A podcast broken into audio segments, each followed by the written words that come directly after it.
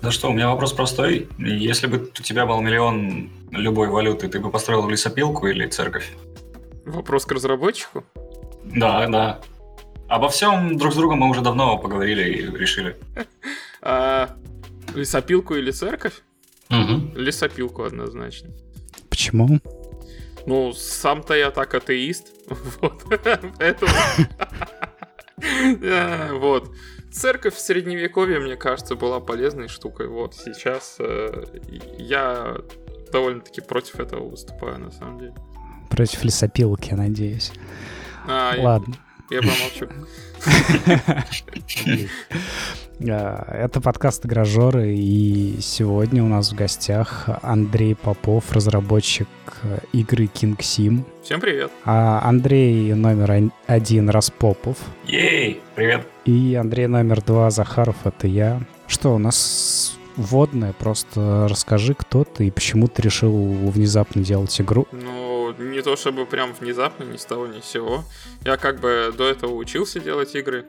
Вот. А хочу, хочу делать игры вообще с самого детства. Вот. То есть э, мне всегда казалось, что это новая э, ветвь искусства, так скажем. То есть сначала карти... там книги, картины, вот, потом кино появилось, сейчас вот новый способ такой экспрессивный, который еще больше задействует непосредственно читателя, зрителя этой игры.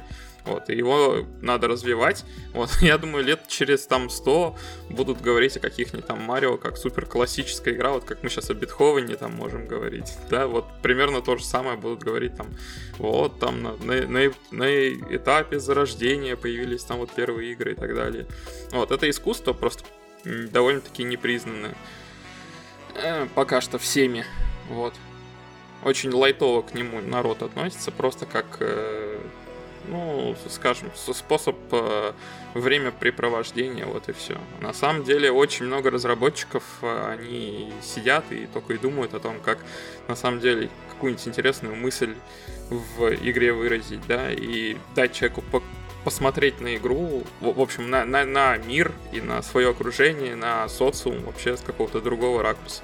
И, соответственно, ты к этому подходишь как к искусству. То есть тебя изначально, ну, условно, не геймплей, а желание высказаться о чем-то. Тут и то, и другое. В том, прикол как раз игр в том, что геймдизайнер в них через геймплей что-то пытается показать.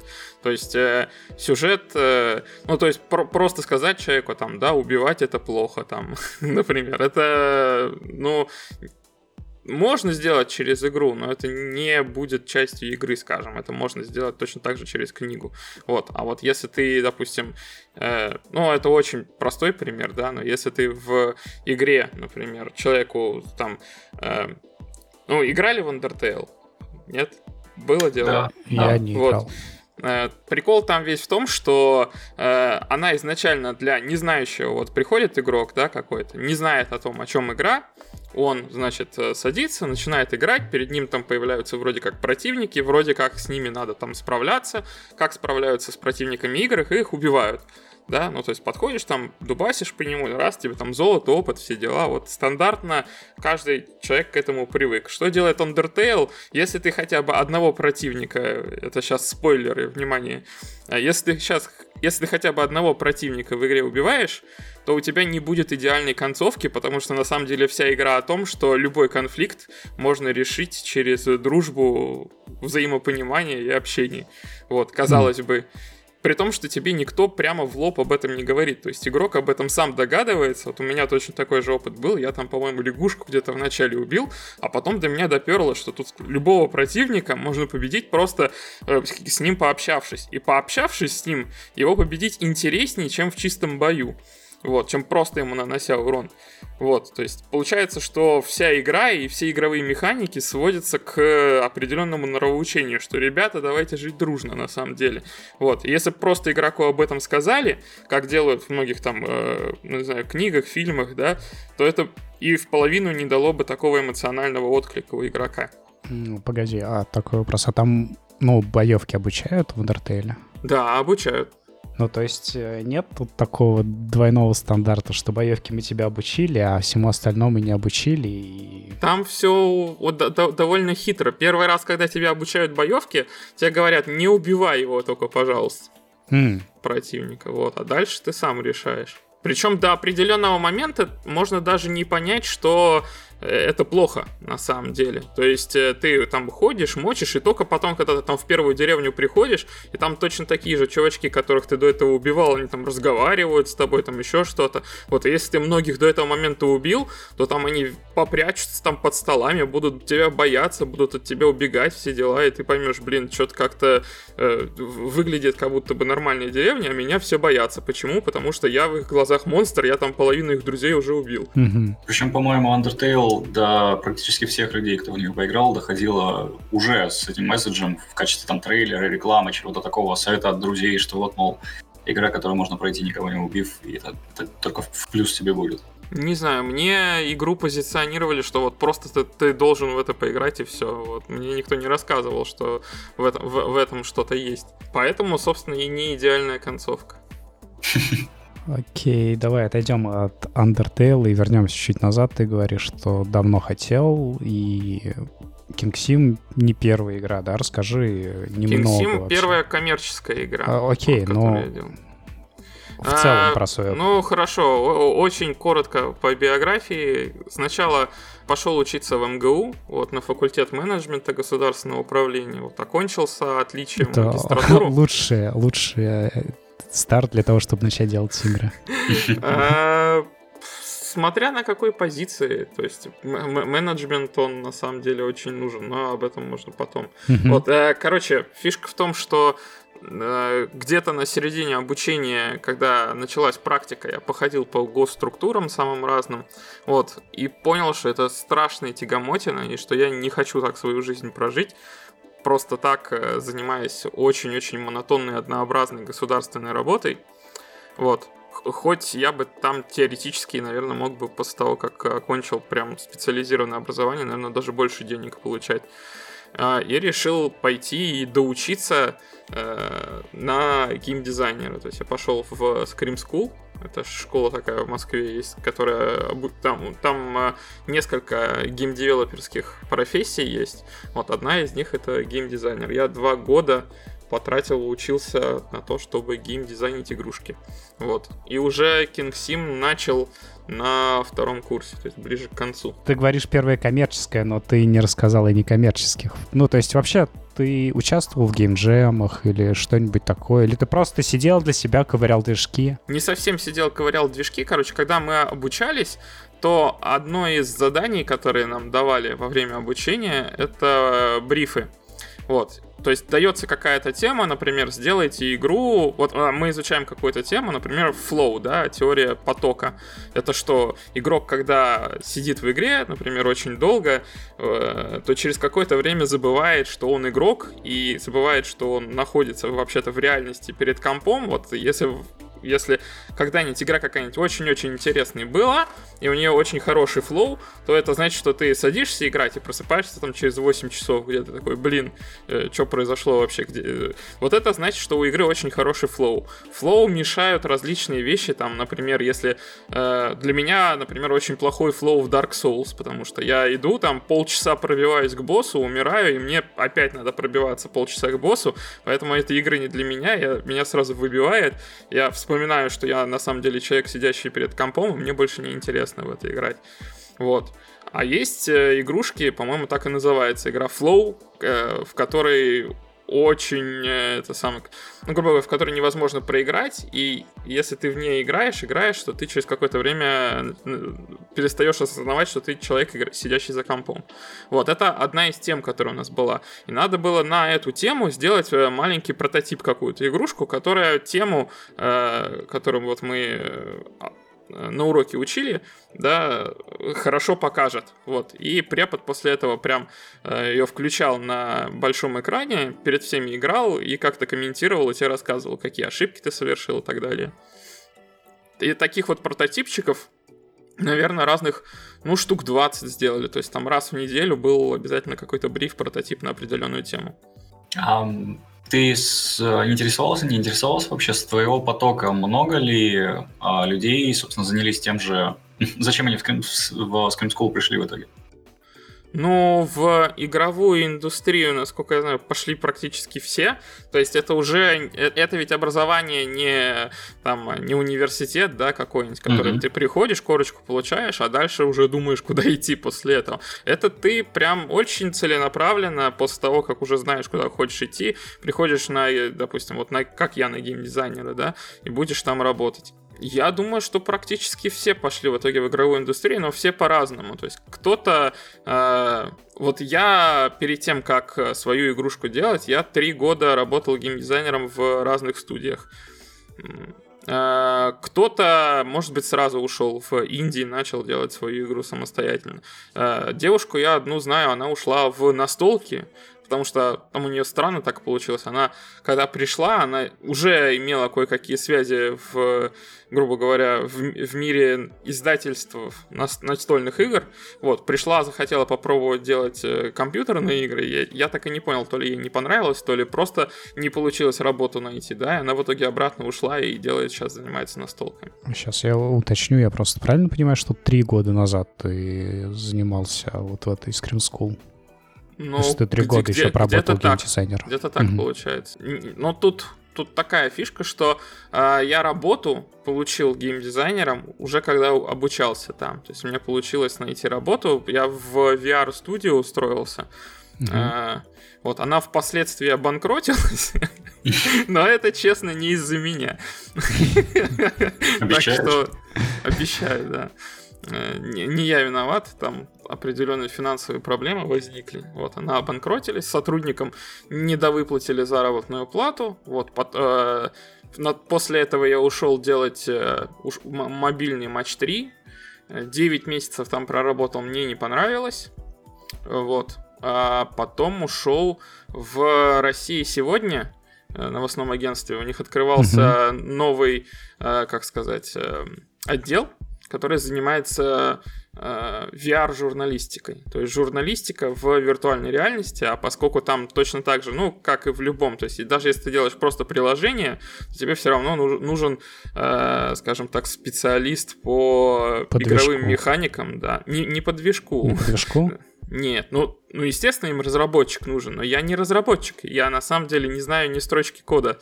Вот в своей жизни я написал Hello World, может быть, э, игрушку, собственно, King Sim, о которой сейчас вот, наверное, пойдет речь, я делал исключительно на языке визуального программирования. То есть э, очень там, там все работает на ивентах. То есть ты вот хочешь, допустим, два объекта, там пуля и человек столкнулись, и ты прям пишешь, если пуля столкнулась с человеком, то уничтожь объект пулю, уменьши здоровье человека там на 5, например, переменную. Вот все прям словами, ни, э, практически никаких э, э, языков программирования для этого знать не надо, потому что э, я дал пет с точки зрения языков программирования.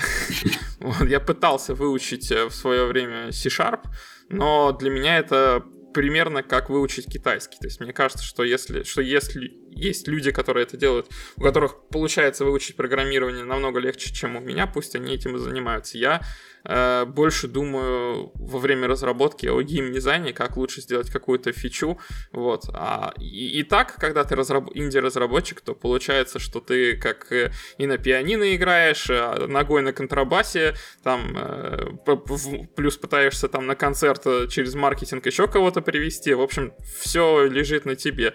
И последнее, о чем я хочу думать, это о том, как программировать в этот момент. Про работу такого оркестра как раз э, вопрос. Э, сколько людей, э, я, я правильно понимаю, не только ты и музыкант занимаются кингсимом? Или, или это все-таки только ты и музыкант? Игру практически всю сделал я. Мне помогала жена э, немножко. Она концепт-художник. Вот, mm-hmm. помогала с артами и с анимациями, которые сложно сделать. Почти весь э, арт делал все равно я внутриигровой, вот. Но сложный, то есть прям там концепт-арт, то есть когда ты умираешь, на, то на каждую там из 100 смертей там э, своя картинка, вот. Mm-hmm. Мне бы было сложно все это нарисовать, ей просто намного проще, она после работы основной приходила, помогала мне с артом.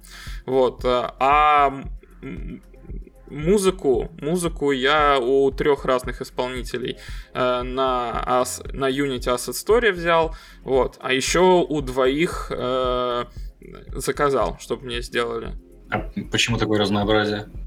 А я вот если видел, грубо говоря, что что-то подходит э, под игру, то я прям брал и покупал. То есть, например, в, в Unity Asset Story там у одного парня в 8-битный как раз есть пак, я послушал, там музыка, там 9 композиций не понравилось, 10 понравилось, я взял весь пак, например. Mm-hmm. Вот. Э, плюс э, один раз ВКонтакте просто сижу, ленту читаю, какой-то человек там в какой-то группе по разработке скинул. Я там начинающий композитор, вот, хочу хочу написать э, музыку для игры, считайте там просто так. Вот, потому что мне интересно попробовать. Я, я ему написал, о, привет, там, слушай, а ты вот так вот умеешь, типа в 8-битном стиле? Он говорит, да, давай попробую. В итоге взял, написал саундтрек для игры. Вот. Э, брата своего под это дело я тоже немножко это самое попросил. Э, одна из, вот самая главная музыкальная тема в King Sim, он мне написал. В общем, отовсюду по чуть-чуть. Но mm-hmm. музыка всем очень сильно зашла. как, как ни странно, многие э, даже отзывы были э, очень забавно читать. Типа, и, и, игра говно, все не понравилось, но музыка топчик, покупайте саундтрек. Поэтому он там отдельно э, лежит. DLC-шкой, да. Да. У меня самая... Э, а, а, я ошибку, вот, э, грубо говоря, все кочки, какие можно, натыкал на первом своем релизе, да. Ребята, выпускайте саундтрек одновременно с выпуском игры, не надо с этим тянуть, потому что э, иначе все будет плохо. Нужно, чтобы все те миллион человек, которые там посмотрят страницу, чтобы они увидели саундтрек. Мне кажется, что нам раз в 10 было бы больше прибыли саундтрека, если бы я его прямо день в день выпустил. А я затупил. Вот. Через какое-то время только получилось его выложить, и почти ничего на нем не заработал в результате. Слушай, немного упустил этот момент. Ты говоришь, что часть музыки ты взял с Asset Store угу. и продаешь саундтрек отдельно. А что там с правами а, тут все интересно. Как я уже сказал, ну, типа, с, с братом своим я договорился с этим человеком, со вторым, э, который mm-hmm. тоже писал музыку. Тоже договорился, естественно. Вот. И пришлось мне писать э, по e-mail всех вот этих авторов, которые, у которых я взял музыку, каждому написал, сказал, так, такие-то дела, хочу продавать, э, в том числе вашу музыку через там DLC, буду вам, значит, скидывать, э, э, ну, исключительно с DLC процент. На mm. самом деле, это, это может быть прозвучать немножко как-то тупо, но я вообще себе с продажи DLC ничего не оставляю. То есть я процент распределил именно между музыкантами в зависимости от того, сколько композиций используется в, вот как раз-таки в саундтреке. Потому что, ну, это такой способ, грубо говоря, сказать спасибо. Вот потому mm-hmm. что человеку, который э, вот мне музыку написал специально под игру, Э, я ему как бы... Мы сразу оговорились, что я ему за это ничего не должен буду. То есть и он, и он на эти условия согласился. Я сказал, ну давай хотя бы тогда саундтрек буду продавать. У тебя в целом игра выглядит, знаешь, как... Сейчас я только дай мне договорить, не обижайся раньше времени. Такое ощущение, что ты делаешь какой-то аналитический проект, такой песочницу для того, чтобы пособирать статистику, посмотреть, как это работает, то есть не всерьез. А, потому что ну, вообще, в целом, очень многие разработчики, с которыми даже в том числе мы общались, они с болью вообще рассказывают о, о своем периоде разработки. И дневники разработки, они просто вот они переполнены всем вот этим вот болью, переработками, невысыпанием, недостаточностью денег. А у тебя, ну не знаю, насколько это можно назвать дневниками разработки, у тебя есть два видео на канале на русском и они же на английском, где на ты рассказываешь про статистику. Тоже, да? да, где ты рассказываешь про статистику и просто вот тупо сухо цифры, сколько ты вложил, сколько ты получил, сколько пришло людей. И э, про саму разработку как бы истории вообще нет. Ну, потому что я посчитал, что это я для чего эти видосы вообще сделал? Потому что информации о том, кто сколько заработал на своей игре, очень мало. То есть вот ты когда инди-разработчик, ты э, начинаешь искать вот такую информацию, да, там, вот просто интересно, вот какая-то инди-игрушка, ну вот она примерно моего масштаба, да, я примерно что-то такое смогу сделать в своей как-то голове, представлениях. И хочется понять, вот, я игру это буду делать, например, год, да, есть у меня хоть какой-то шанс окупиться или нет. И начинаешь, значит, э, как-то там у инди-разработчиков где-то там втихаря что-то спрашивать. Э, и в какой-то момент я обнаружил, что на западных каналах, то есть э, на, э, некоторые инди-разработчики западные, они прям вот точно так же, как я сделал, да, берут и начинают всем рассказывать. Смотрите, я получил столько-то делал для этого, вот это и вот это. И вот этой информации очень не хватает, потому что как э, непосредственно сделать игру, да, это ты там берешь и как с, какой, с какой-то конкретной задачей там, как там сделать, чтобы шрифт, например, там правильно читался, ты так пишешь этот запрос, находишь э, туториал, какой-нибудь, как это сделать, да. Э, а вот информации про то, кто сколько заработал, даже среди инди, э, практически нет. Доходит до того, что перед тем, как делать эти видосы, я специально писал на всякий случай в это самое Valve, в Steam, uh-huh, да, uh-huh. спрашивал поддержки, ребят, а вообще разрешено рассказывать эту информацию? Потому что там э, в договоре не очень точно это описано, так, так, такая там расплывчатая формулировка немножко, поэтому я спрашивал, точно я могу рассказать всем, сколько денег я заработал и как я это делал, мне сказали. Э, э, про вашу игру? Да-да-да, можно, так и быть. Вот, рассказывайте.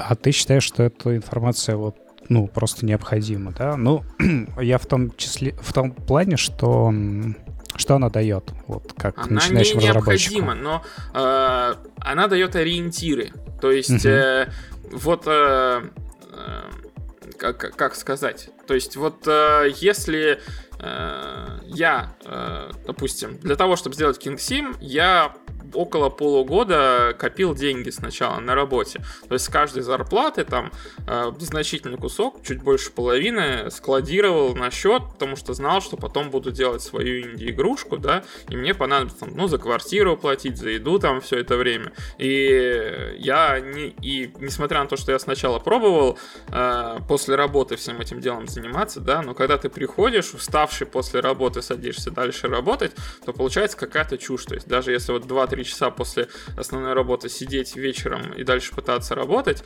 то я потом а, там в выходные, когда я снова сажусь, пытаюсь работать, я смотрю и вижу, что я багов просто каких-то накидал, вот, и что вся эта хрень, которую я сделал после работы, она не работает, вот, и надо, надо, значит, все переделывать. Я понял, что так я игру не сделаю вообще никогда, надо увольняться, надо э, садиться за это все дело всерьез и всерьез попробовать э, все окупить, вот, чтобы это было не просто там каким-то хобби, что ты после работы садишься все это делать, чтобы это стало работой. Вот, потому что этим я и хочу, собственно, заниматься, делать игрушки интересные мне. Вот, а а, а вот, э, ну и представь себе себя на моем месте, что вот ты, э, значит, садишься, делаешь какую-то инди-игру, значит, в, самый, в Steam, у тебя там денег на ближайшие полгода, и ты абсолютно не знаешь, сколько ты на ней можешь заработать, вот, и на что ориентироваться. И что самое даже пугающее, это что, вот, допустим, ты выложишь игру, да, и заработаешь с нее, ну, там, например, тысячу долларов. И это хорошо или плохо? Вот, вот, может быть, по тем деньгам, которые ты потратил, да, это очень плохо, потому что ты полгода жил на гораздо большие деньги, да. А, а но, но смотря с кем сравнивать, то есть, э, если Э, а, а вдруг там э, на самом деле практически никто денег вообще никаких не зарабатывает, и можно уже сейчас особо не париться и сразу же готовиться к тому, что надо вернуться будет обратно на работу после этого дела.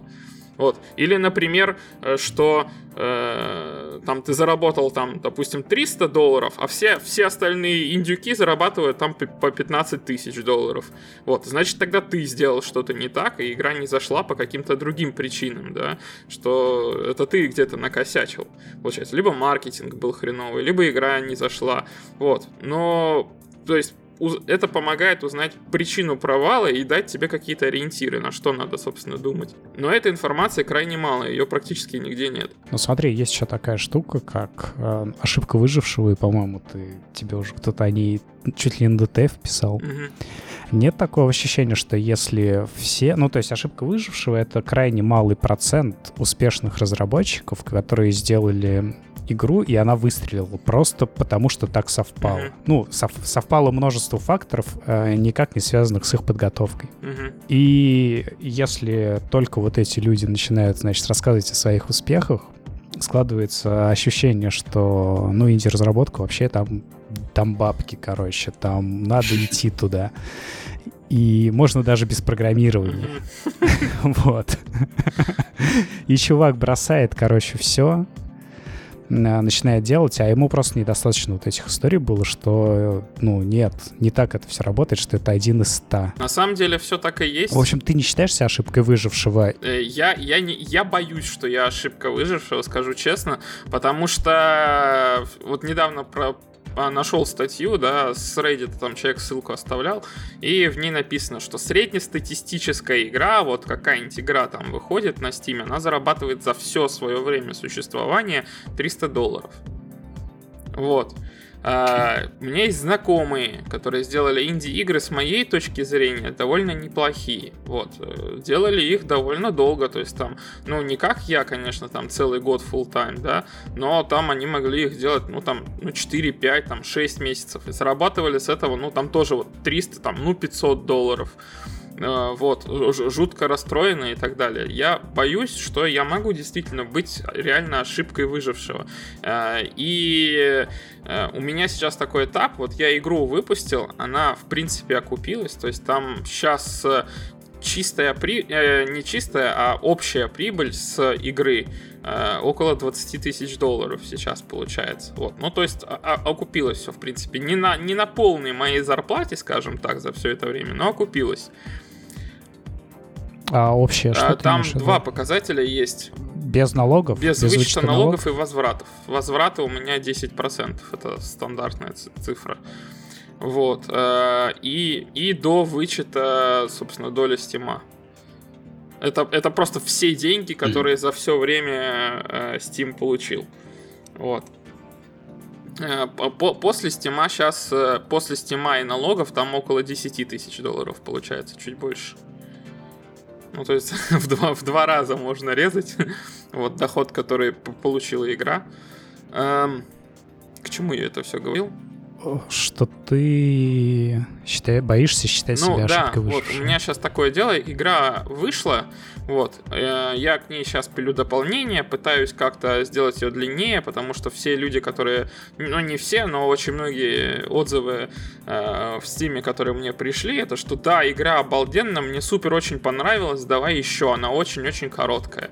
То есть э, и отзывы отрицательные, в том числе тоже такие же. То есть мне игра понравилась, но я не mm-hmm. считаю, что типа там те два с половиной часа, которые я в нее поиграл, там, что они окупают мои деньги.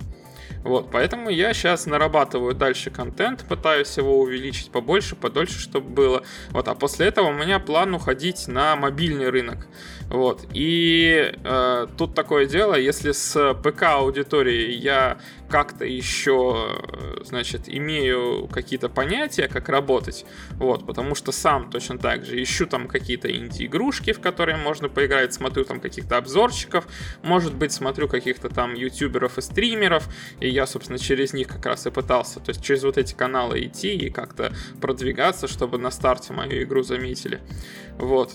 То, что делать с мобильным рынком, вообще абсолютно хрен знает, потому что это люди, мне кажется, там гораздо шире аудитория, вот, и на, у, все, по сути, у кого есть мобильный телефон, да, это целевая аудитория э, тех, кто вот как раз делает мобильные игры. Вот, и продвигаться там будет значительно сложнее, мне кажется, потому что там люди просто привыкли к тому, что вот игра должна быть бесплатной. То есть, если у тебя нету за спиной какого-нибудь э, именитого там э, э издателя, который сможет привести хреновую тучу людей, там, допустим, э, которые, ну, которые условно хотя бы считают себя геймерами, да, и они могут играть и на мобильных, и на ПК, например, но если им не зашло на ПК, они, допустим, могут прийти тебе на мобильный, вот, то как мне привлечь э, аудиторию просто вот э, мобильную без издателя, я не знаю пока, буду думать. Потому что я не хочу делать э, King Sim свой бесплатным условно бесплатным и вводить э, монетизацию, вводить ну, да, всякие да. лутбоксы, э, таймеры, эти самые раз, разблокирование там всяких персонажей, кастомизации и так далее. Потому что мне кажется, что все это просто испортит игровой опыт и все. Я как представляю себе, что, да, там игрок одну кнопочку нажал, там сделать один ответ игровой, да, ему говорят, подождите, там 10 минут, чтобы выбрать, сделать следующий. ну, это ж, ну, это ж чушь просто.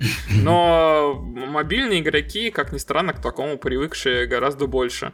То есть э, у меня сейчас такая мысль в голове крутится, что если я просто издам свою игру с ценником, да, то есть, ну, как, вот, чтобы она стоила, допустим, столько же, сколько в Стиме, да, на мобилках, то просто ее никто не купит, и все, все увидят. Но э, те малые, малое количество людей, которые игру увидят, когда она в новинках появится, учитывая, что там, по-моему, 350 или 400 игр каждый день выходят там на каких-нибудь Google Play App Store, то моя игра, скорее всего, просто, если я сам на нее не буду вести активно трафик, платный какой-нибудь с рекламой и так далее, то они просто никто не узнает, вот и все. Вот, а те, кто узнает, они посмотрят, увидят, что она денег стоит, и не будут покупать, потому что среднестатистический пользователь мобильный, он не покупает ничего. Ну, кстати, а, одна из игр, о которой мне больше всего напомнил King Sim, э, Reigns, она же изначально выходила на мобилках, и, насколько я помню, она сразу была платная. То есть э, там нет кастомизации. Ну, сейчас там до хрена всего, там же и DLC выходили, и тематические вещи всякие. Вот, но изначально она была просто за какую-то там, за доллар, за два. И, по-моему, очень тоже хорошо взорвалась. Ну, Рейнс особый случай, мне кажется. Вот. Ну, само собой. Действительно, все, вот я, э, большинство инди-игр, которые я смотрел с Стима, э, которые в итоге перешли на мобильный рынок, они стараются делать, э, ну, точно оставляют ту же самую модель монетизации. То есть просто премиум, платно, да, ты покупаешь, играешь. Вот. Но мне кажется, что у них больше... Э, как это называется? У них больше... Они все с издателями, так или иначе, а я один. Вот, поэтому так, такая фишка не прокатит. По поводу мобильных игр, ты хочешь King Sim переносить на мобилке? Прям вот именно эту игру.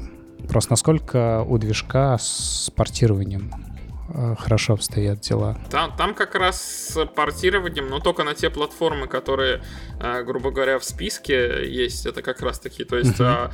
App Store, Google Play, вот, на веб можно, ее вообще можно было в вебе даже сделать. Э, но э, ну, там свои сложности, там некоторые плагины не поддерживаются. А так, да, легко берешь, просто переносишь. Э, единственное, что мне для того, чтобы ее перенести на мобилке, я немножко интерфейс хочу переделать ну, кнопки побольше сделать, чтобы удобно тыкать было, текст местами, может быть, э, это самое, какой изменить размер и так далее. Ну, то есть вся, всякие такие, чтобы юзабилити на мобилках повысить. А в остальном, я надеюсь, что проблем с этим не будет. Ну, какие-то баги наверняка всплывут, но для этого и надо, значит, садиться, играть часами, часами, часами, искать баги, их фиксить. Самое страшное, когда всплывает какой-нибудь баг, который ты не можешь физически пофиксить. То есть это он не из-за игровой логики, например, а потому что создатели движка где-то что-то сделали не так, э, накосячили, и тебе приходится идти на форум, писать, молиться Богу, что они там увидят э, твой пост вот, э, что они на него ответят, и что ответ будет типа, да, мы, да, сори, такой баг, мы, мы все пофиксим в следующем обновлении, например. Потому что могут сказать просто, типа, э, а мне кажется, что они смотрят все темы на форуме, но просто там, где они не хотят фиксить, они просто не отвечают, типа, не заметили, вот и все. Ну, это классика разработчиков. Да. Также с доской в жире работает. А зачем тебе идти на мобилку? То есть вот какая цель? Ты сам говоришь, что очень много минусов и очень много вообще сомнений Х- по Хочу этому попробовать. Поводу. Точно так же, как Просто я... Просто ради этого. Ну, точно так же, как я попро... ушел с работы, год делал игру, чтобы ее продать. Э, на самом деле ни на что особо не надеясь. Я уже тогда знал, что типа э, вот как раз, как ты говоришь, да, ошибка выжившего. Вот, что заработать сложно, что это очень рискованно. И, по сути, когда э, выходит какая-то инди-игра, то где-то бросаются невидимые кости, как повезло, не повезло. А что разработчик может сделать? Он может повлиять только на то, типа, как на то, сколько раз эти кости будут заброшены, да. То есть вот красиво там арт сделан, там чуть-чуть там плюсик, да, вот как D20. Там э, маркетингом занимался или просто фигней страдал, да, то есть сколько людей там еще плюсик к этому кубику, да, но, но все равно он может там, э, то есть э, может быть супер дорогая игра, какой-нибудь там AAA даже, и который совершенно не зайдет, и наоборот, может быть какой-нибудь Flappy Bird, в который там случайно поиграет э, PewDiePie, э, которому даже специально никто ничего не посылал, просто он сам увидел, поиграл, да, миллиарды человек увидело, все, зашибись, классная игра, там супер популярная. То есть э, от разработчика естественно, некоторые штуки зависят. Чем больше и круче ты будешь работать над игрой, тем больше шанс, что она станет популярной, но все равно так или иначе это все изначально от какого-то рандома зависит, к сожалению. Вот. И тут э, с мобилками это точно такой же рандом. То есть, э, да, 99,9% игр, которые выходят на мобилках, они остаются абсолютно неприбыльными, их никто не покупает, ничего не заходит. Но хочу попробовать посмотреть. Потому что вот с, с ПК получилось, да. Ну, хочешь доказать, что ты не ошибка выжившего, и такой, вот я и на мобилках еще сделал. Я, я, я не хочу а... ничего доказать, я хочу попробовать. Окей. А почему тогда, ну, не тогда а вообще, в принципе, почему у тебя такой путь, э, вот ты сделал одну игру и до последнего ее выжимаешь, а не переключаешься на что-то другое? Ну, как мне игроки же прямо сказали, слушай, э, мало, мало контента, контента, да. Ну, ты же можешь сказать им, э, идите нахер. Вот тем, у которых две недели прошло, написать идите нахер, а другим пока не отвечать. Не, я считаю это неправильно. Во-первых, э, я внутри самой игры, когда я ее выпускал, ближе к концу, это вот как раз мы подходим о трудовых буднях и страдании и ужасе да, разработки, о котором шла речь вот, то ближе к концу разработки я последние два месяца где-то работал по там 12-14 часов в день без суток, э, без выходных. А, и мне вся моя родня говорила, слушай, ты какой-то совершенно сумасшедший человек, уже потратил там э, этот сам... Я изначально-то планировал не на год уходить, а чуть на меньше. Вот, мне говорят, слушай, ты все задерживаешь, это все пустая трата времени, все дела, э, не надо этим всем заниматься, ничего из этого, значит, не получится, иди, иди значит, э, ищи работу. Вот как-то это все, ну, ну, в общем, впустую тратишь время свое и деньги. Э, вот. Поддержка родственников это очень приятно. Лучше бы в магните на кассе сидел. Ну, не магнит на кассу, но там у, у всех есть свои ожидания, это нормально от всех остальных. Mm-hmm. Э, вот. И я опять забыл, к чему я это все говорил. А что ты продолжаешь заниматься контентом для Кингсима? Да, да. Я, я тестировал, когда игру ближе к концу, то понял, что что-то реально маловато. Ну, то есть я даже говорю не о случаях, когда, чтобы заспидранить игру, да, то там теоретически, мне кажется, это очень быстро кликая туда-сюда, это можно сделать там меньше, чем за 2-3 минуты при желании. Вот. Э, хотя я ни одного спидранера еще не видел, что меня расстраивает очень. Кто-нибудь за спидраните King Sim просто ради интереса. Вот. Э, но так просто там в среднем играя, там то одно прохождение там от начала до конца, если принимать правильные решения и не умирать, да, то ну, это где-то там ну, 15-20 минут. Получается, что э, весь интерес у игрока будет в том, чтобы перепроходить и смотреть разные эти самые разные варианты того, что может произойти в игре. Но все равно может получиться, что там, ну, условно какую-то большую часть контента можно за 2-3 часа в игре найти. И я понял, что по той цене, по которой я хочу продавать игру, э, это маловато. Я в конце игры сделал специально там такую, этот самый какой-то текстом прям людям написал, что вот, спасибо, что вы прошли King Sim, вы можете сейчас нажать на кнопочку типа э, закончить игру, вот, чтобы посмотреть, какая у вас концовка. Э, ну, совсем-совсем концовка, то есть ну, там титульный экран, вот, э, с с рассказом о том, что случилось в итоге с королем, а, либо э, э, вот э, и ждите, значит, обновлений, в которых будут дополнительные сюжетные всякие штуки, вот, потому что я уже тогда планировал, что буду, значит, игру дорабатывать, буду туда дополнительный сюжет в итоге вкидывать. Э, и не хочу никого кидать. То есть, если человек купил игру, ему понравилось, значит, и он хочет еще, вот, то пускай, мне, мне здорово, что он оставляет, значит, положительный отзыв, несмотря на то, что ему показалось мало. Я хочу доделать, допилить какой-то контент. В какие игры сам играешь? О, я... У меня такая очень интересная... Может быть, это как раз прослеживается в самом Кингсиме. Э, у меня такая интересная манера проходить игры. Мне нравится начинать смотреть что-то новое, искать какие-то интересные новые механики, но я очень редко игры доделываю. Э, до, до, доигрываю до конца, досматриваю. Вот. Мне интересно посмотреть, что там такое, как, какую новую механику этот самый, как его, разработчик в итоге внедрил, что он сделал в игре нового, интересного, любопытного, поэтому мне Индии больше нравится, чем, особенно в последнее время, чем какие-нибудь AAA, э, там в Assassin's Creed всякие э, со второй, по-моему, части я перестал играть уже, вот, э, смотрю... Generic Ubisoft Параша. Э, смотрю, ищу всегда новые какие-нибудь интересные, необычные инди-игрушки. Вот большинство на самом деле игр, которые на меня э, произвели офигительное какое-то впечатление, либо которые даже поменяли мои взгляды на мир, они так или иначе это инди-игры. Ну, ну из последнего. Конкретика. Да, такие, которые прям. Из последнего Ух. обязательно. Ну, э, в, в принципе, из того, что тебе прям дико-дико сошло, чем ты, не знаю, прошел и горел желанием поделиться со, со всем миром. Ну, мне, допустим, очень-очень нравится Papers, Please. Обалдительная игрушка, я считаю. Хотя, опять-таки, я ее до конца не прошел. Вот, но она мне очень нравится при этом. Это парадокс. А, в ней очень интересно показано, а, как сказать, вот это воображаемое тоталитарное общество.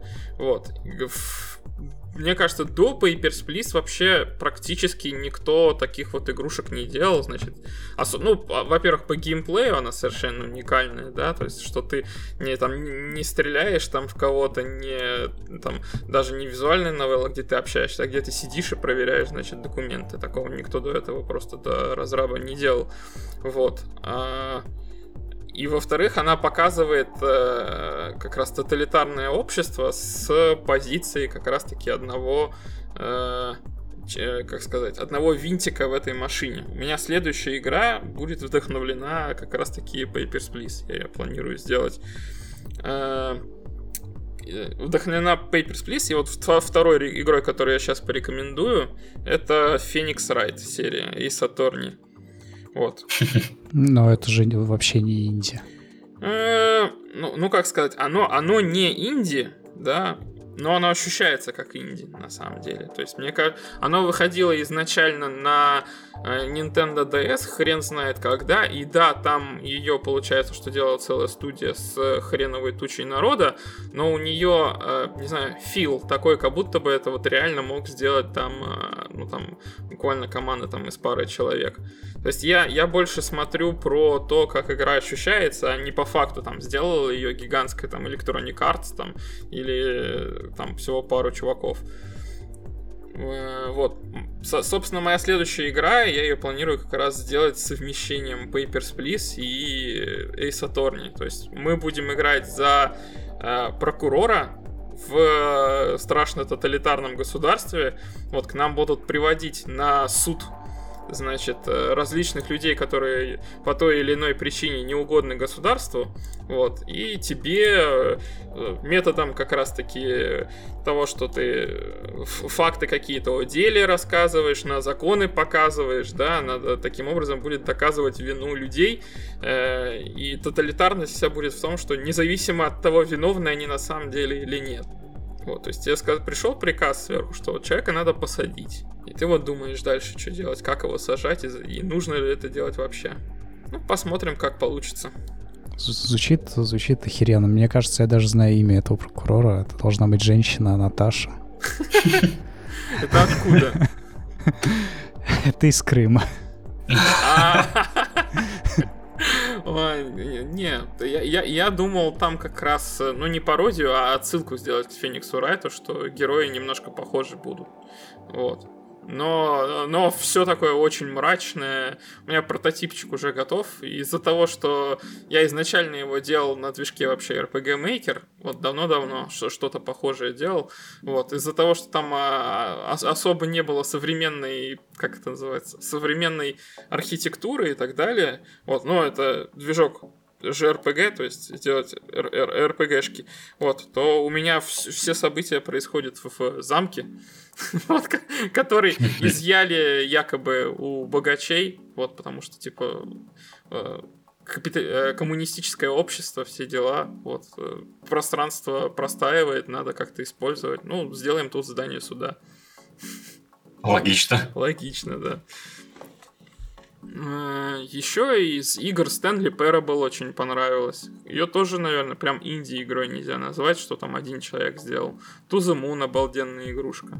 Battle Chef Бригада понравилась. Как и это там вот как раз э, вот а, они механику сделали. Battle Chef Бригада это единственная матч 3 игра, в которой мне понравился матч 3. Вот. Да, что там он, такого? Он там правильный. Что? Что там такого? Особенного? А, это матч, это то, чего э, стараются избегать в, собственно, в матч 3. Ты когда при, э, я работал э, в матч 3, когда делал уровни, то одно из первых вещей, которые мне сказали, мы не делаем пазлы. То есть, что это значит? Мы не делаем уровни, в которых э, изначально э, все, э, как это называется, все в которых одно решение. Да, в которых одно да? решение. То есть это мы не делаем пазлы, мы делаем штуки, которые э, на рандоме. Для чего? Чтобы даже люди, которые совершенно не вдупляют и не хотят думать и просто тыкают туда-сюда пальцем, да, по экрану, они рано или поздно там через там 100 попыток все равно тыкая просто по экрану и не, не особо не думая, все равно рано или поздно бы этот уровень прошли. Вот чтобы не было только одной последовательности. А в как раз-таки Battle Chef Бригада это больше как э, пазл. То есть там очень-очень много маленьких пазлов, где ты за повара, значит, играешь в... Надо бегать, собирать ингредиенты с монстров, потом ты их сам закидываешь в плиту, и они преобразуются в кристаллы, собственно, матч И их надо друг с другом соединять для того, чтобы блюдо твое получилось как можно более вкусным и крутым. Вот. И они очень все классно обыграно, персонажи прикольные. В общем, обалденная игруха со всех, наверное, точек зрения. Класс. В этом выпуске просто количество игр, о которых я слышу впервые, зашкаливает. Потому что инди. Ну, не совсем, нет. Ну, инди, знаешь, инди тоже, оно бывает на слуху. Ну, понятно, что Papers, Please — это тот пример, который вот знает вообще каждый. Инди-инди рознь, короче. Мне кажется, вот как раз э, те, которые на, слухи, на слуху, это те самые ошибки выжившего. ну, не все, конечно, но, но Papers, Please точно. Аквариум могу еще посоветовать. Не знаю, слышал ты такое или нет. Одна из первых а, инди, которая выходила вообще на Стиме, очень старенькая. А, но от этого она хуже не стала, потому что она двухмерная игрушка. Вот. Это Metroidvania, то есть это как вот Metroid, но э, в очень интересном сеттинге, то есть ты играешь за русалку, вот в подводном мире, и из-за того, что ты играешь за русалку, то это Metroid в мире, где ты, говоря, плаваешь, то есть это не платформер, где надо прыгать, да, а у тебя полностью uh-huh, свободное uh-huh. перемещение в двухмерном, трехмерном пространстве, то есть ты там плаваешь так плавно туда-сюда, э, и, и ну, точно так же там стреляешь с противниками, сюжет там прикольный, сеттинг мне необычным показался. Но самое главное, это что там вот как раз вот этот flow, то есть поток, э, мне нравится. То есть прям ты из-за того, что ты плаваешь этим персонажем, совершенно другое ощущение, чем от других метроидваний. Угу. Ну, то есть он нет хардкорного платформинга. Там нет хардкорного платформинга, там хардкорные сражения с боссами на удивление. Интересно. В целом там управление не, не, не очень обычное по сравнению с обычными метроидваниями. Да, да, то есть, ну ты, ты плаваешь, ты под водой находишься, mm можешь во все стороны плавать, там нет платформинга как такового. Все, наверное. Вот так вот. Да, спасибо, что пришел, рассказал. Нам удачи тебе и с портированием, и с добавлением нового контента. Самое главное, да, с добавлением нового контента, потому что мне кажется, чем меньше будет негативных отзывов на Steam, тем э, более более-менее ошибочным ты будешь. Да там, на самом деле, отзывов-то негативных три штуки, что ли, или четыре я сегодня читал, и они такие, что... Где? На, на стиме? Нет, сегодня, да, да. сегодня новый отзыв отрицательный вышел, я прям расстроился. Да? Да. Колитесь, кто из вас написал. Не-не-не. А что пишут? А, игра обалденная, понравилась, но слишком короткая, поэтому. Ну, вот да, вот, вот, собственно, это реально, это весь все негативные отзывы. Я тебе так скажу, я пока читал, у меня было ощущение, что такое просто друзьям сказал, пацаны, вот вы пишете позитивные отзывы, смысле, а вы что негативные. друзья оставили позитивные отзывы?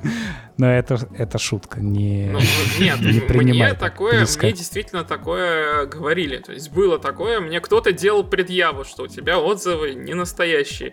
Я, э, ну, ну, ну хорошо, я, я расскажу, раскрою секрет. Один отзыв не настоящий, это жена мне поставила, что, что всем понравилось, супер. Вот, остальные все не проплаченные, то есть просто народ приходил, писал.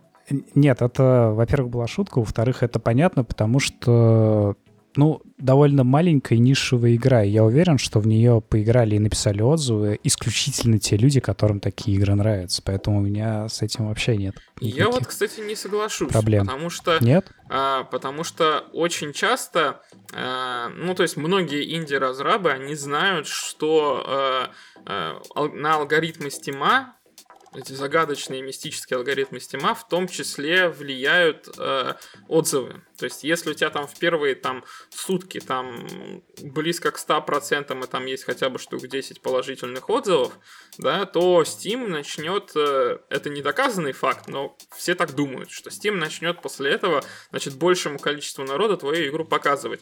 Поэтому э, это не очень красивая практика, но многие так делают, что они прям берут и всех своих друзей агитируют вот на игру поставь мне отзыв, на игру поставь мне отзыв, значит, положительный. Мгм. Вот, и якобы, что это в итоге приведет к хорошим потом продажам. Так что э, игра может быть с абсолютной, ну, то есть там 10 человек купила, да, и, и там у нее 15 положительных отзывов, например. То есть такие случаи, мне кажется, тоже есть. Вот, в моем э, случае я до того, как э, э, делать игру, много всякой аналитики на эту тему читал.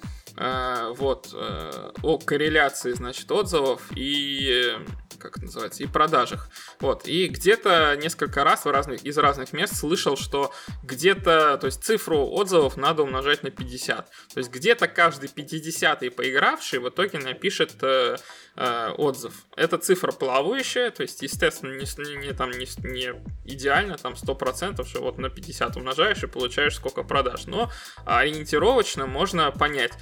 Но всегда вот даже те люди, которые э, вот эту цифру за, нее, значит, стартовали и говорили, что вот там умножай на 50 и примерно поймешь продажи, даже они говорили, что это надо смотреть только там хотя бы где там, ну, больше там 20-30 отзывов, потому что первые отзывы, которые э, народ оставляет, там две проблемы. Во-первых, люди более активные, да, то есть вот э, на самом деле э, 99% там людей на стиме, они имеют очень мало игр. Вот, то есть э, Ну, Dota 2 и... Dota 2, хватит. какой-нибудь там, э, может быть, CSGO, вот что-нибудь такое, может быть, одну-две каких-нибудь платных игры, и все, их аккаунты на этом пустые. Вот, есть один, один буквально процент людей, которые активно прям ходят в магазин, заходят э, там не просто там в популярные новинки, а просто в новинки и просматривает, значит, этот длинный список из 80 новых игр, которые вышли, вот, заходит, находит что-нибудь новое для себя и в итоге покупает и отзыв оставляет. Вот, э, э, таких людей очень мало. И вот как раз вот этот вот один процент, это вот те люди, которые придут к тебе в самом-самом начале, когда ты появишься просто в новинках, а не популярных новинках. Вот, они зайдут и оставят, э, э, о- ну, на игру отзыв. А ты сам часто оставляешь отзывы? Я нет. А ты, Андрей? А, нет, по-моему, у меня два отзыва, скорее всего, это крестоносцы и Дота. Мгм. Собственно, вот тот самый человек. Да. Э, так что я, я не согласен. Первые, первая там пачка отзывов, которую игра получает, она не соотносится с количеством людей, которые реально игру купили, и часто это из-за того, что разрабы пытаются любой ценой свою игру, значит, как-то э, продать. Да даже я, я не просил там из друзей кого-то прям поставь отзыв, но я в группе ВКонтакте сказал, что, ребята, если вы оставите отзыв, то вы очень, значит, игрушке поможете. Мне кажется, что были люди, которые на старте игру купили, они сразу поставили отзыв просто потому, что э, долго следили за проектом, им было интересно, и они были мотивированы даже не просто тем, что, как это называется, что оставить отзыв, потому что игра понравилась, хотя она понравилась, а потому что именно э, их попросил об этом разработчик. Вот, то есть это не то же самое, что я друзей там своих привел и сказал, вот поставь, пожалуйста, да, просто потому что ты мне друг. Вот ему там на игру может быть вообще плевать. Но, но тем не менее, то есть вот я первые отзывы, это тоже можно считать методом нагона, да, то есть что я попросил людей каких-то, прям попросил их поставить отзыв. Не требовал, ничего Нет. за это не давал, но попросил. Нет, я считаю, что это нормальная практика. У тебя сейчас это уже такие нотки, как будто ты оправдываешься. Это вполне нормально. То есть, если даже э, это не могут сделать даже люди, которым интересна игра, то вообще о чем тут говорить? Нет, это нормально, да. Если уж твоим, еще и твоим друзьям насрать на то, что ты делаешь, это вообще грустно, какие это тогда друзья. Тут, тут, тут, тут очень спорно. Если бы меня какой-нибудь друг попросил там, сходи там, проголосуй там за мою работу вот здесь, я, может быть, э, помогаю другу, я в итоге прихожу там и голосую там по ссылке, например, еще что-нибудь, да. Но угу. я это делаю скрипя зубами, потому что, ну, человек э, ну, скажем, про, просто чтобы помочь э, человеку. Вот. Но, но, но... Это некорректное сравнение. Проголосуй, это все-таки, возможно, какой-то конкурс. А просто поставь лайк. Вот я нарисовал не хуй, а что-то вот более-менее приемлемое, и выложил это в Инстаграм, и просто друг это лайкнул. Это не то же самое, что сходи проголосуй. Да, но если ты пришел к другу и сказал, друг, пожалуйста, лайкни вот эту вот запись, вот, вот, вот ее лайкни, пожалуйста, вот это уже где-то переход какой-то границы такой неприятный. Согласен. В этом плане, да. Поэтому вы подписывайтесь на наш подкаст, ставьте лайки. Пишите комментарии. Мы не переходим границы. Все, ладно, давайте заканчивать. Э, всем спасибо и всем пока. Пока-пока.